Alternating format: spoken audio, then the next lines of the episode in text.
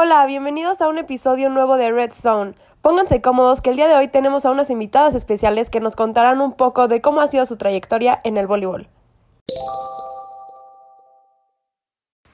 En el capítulo pasado estuvimos platicando acerca de algunos datos relacionados al apoyo que ofrecen los gobernantes de nuestro estado para apoyar a que practiquen un deporte cualquier queretano, sin importar su condición social. Sí, exacto, y por eso le damos la bienvenida a Egla Hilario y a Carla Hilario, dos jugadoras de voleibol muy reconocidas en México por jugar voleibol de sala y playa.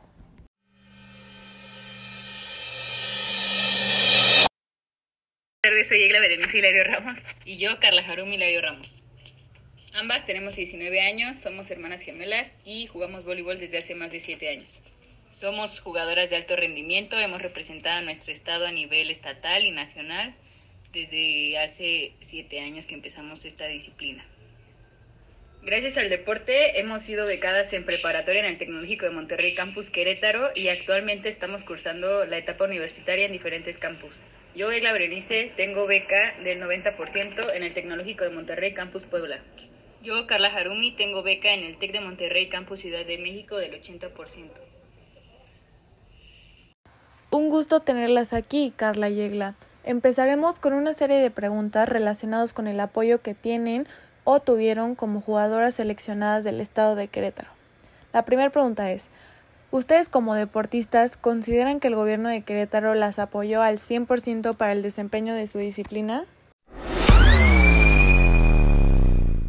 Yo, Carla Harumi, considero que el deporte en Querétaro es apoyado, pero tenemos la desventaja de que nuestro estado se apoya a deportes individuales. Es muy poco aquel deporte que se apoye que sea de conjunto voleibol de playa y voleibol de sala son esta característica, son deportes de, de varios jugadores. Entonces el apoyo que se tiene o que se ha tenido hacia mi persona mientras yo he estado jugando ha sido muy poco, casi, casi nada. Se apoya únicamente para competencias que ya es la Olimpiada Nacional, pero nada más. Anteriormente habíamos tenido la oportunidad de representar a Querétaro en torneos a nivel internacional pero no se nos dio este seguimiento ni este apoyo, simplemente se quedó a nuestra consideración y pues iba a ser a, los gastos que tuvieran que correr por nuestra cuenta. En cuanto a la infraestructura con la que hemos entrenado, la disciplina de voleibol de playa no tenía mucho énfasis en el estado, por lo que al inicio de nuestra carrera deportiva en esa disciplina, las instalaciones donde entrenábamos eh, estaban muy mal equipadas. Eh, teníamos que entrenar con tenis porque existían piedras, estaban las espinas y la arena no era arena, parecía piso. Eh, los deportes, los uniformes que nos ha brindado el Estado han sido principalmente cinco, a lo mucho, en siete años, para Olimpiadas eh, regionales y Olimpiadas nacionales. estos uniformes no han sido eh, completamente los adecuados para la disciplina, los cortes que se manejan son malos o las medidas con las que nos los mandan eh, quedan muy justos o muy grandes. Sí, concuerdo contigo. Es menos el apoyo a equipo de conjunto. Igual considero lo mismo ya que he visto estas diferencias en los equipos de conjunto y los equipos individuales. Bueno, la siguiente pregunta es, ¿consideran que la situación económica es un punto importante para su desempeño en algún deporte y por qué?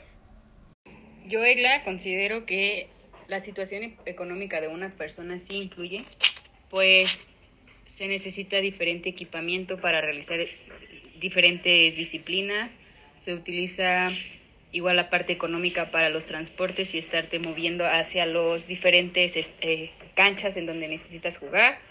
Y además las competencias con las que uno cuenta son fuera del Estado, entonces igual generan demasiados gastos. En lo personal, no somos eh, clase alta, de hecho somos clase media baja, le batallamos mucho, pero contamos siempre principalmente con el apoyo de mi familia y el apoyo de compañeras del equipo.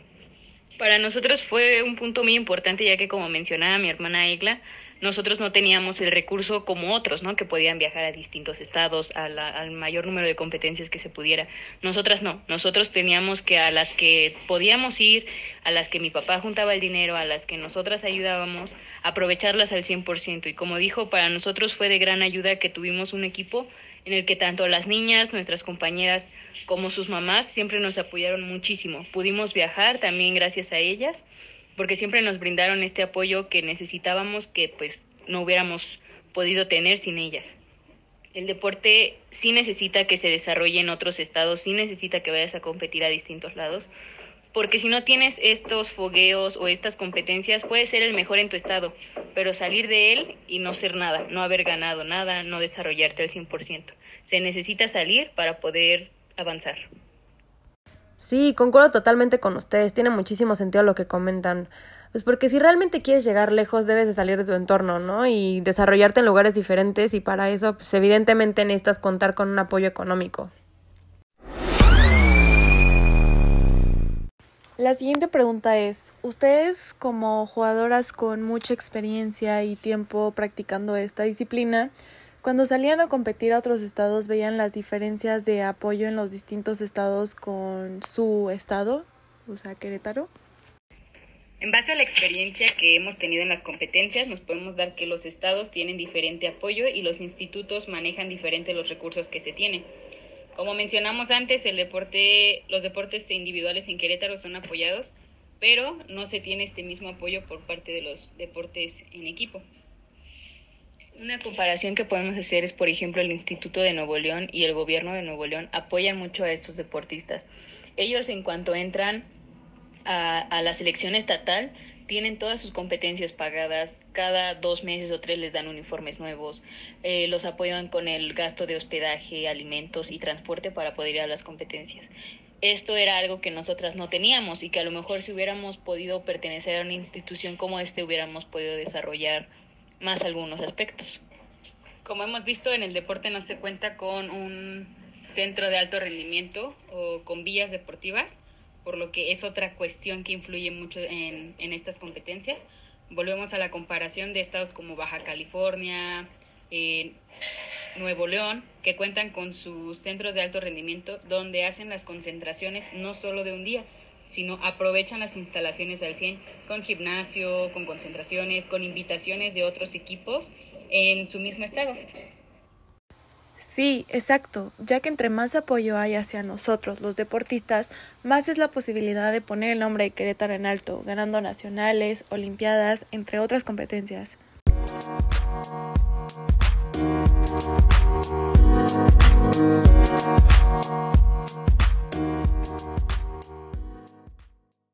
Y la última pregunta es, ¿cómo era la infraestructura con la que han contado alrededor del tiempo que han pasado practicando este deporte? Cuando nosotros empezamos a jugar la disciplina de voleibol de playa, en el estado de Querétaro no se tenía la infraestructura ni canchas para poderlo desarrollar como se necesita. Las canchas que habían eran canchas muy descuidadas o que tenían muchas espinas, que la arena era muy mala, todo este tipo de cuestiones al nosotros ganar ese año eh, la, etapa estatal y ir a un regional, al siguiente año que competimos, empezaron a arreglar el Querétaro 2000, que es en donde nosotros practicábamos esta disciplina. Hicieron una renovación en la cancha y se puso una arena que era la adecuada para poder entrenar esta disciplina.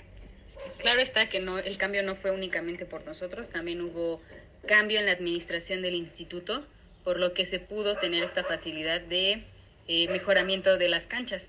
Sin embargo, si este mejoramiento se hubiera dado continuidad, existirían mínimo tres canchas en todo el estado y no, existe una nada más con el equipamiento adecuado para la práctica de esta disciplina, por lo que eh, comienza a haber desgaste en las instalaciones, falta de arena y cuestiones como esta en la que no se le ha dado la continuidad adecuada para mantener las instalaciones.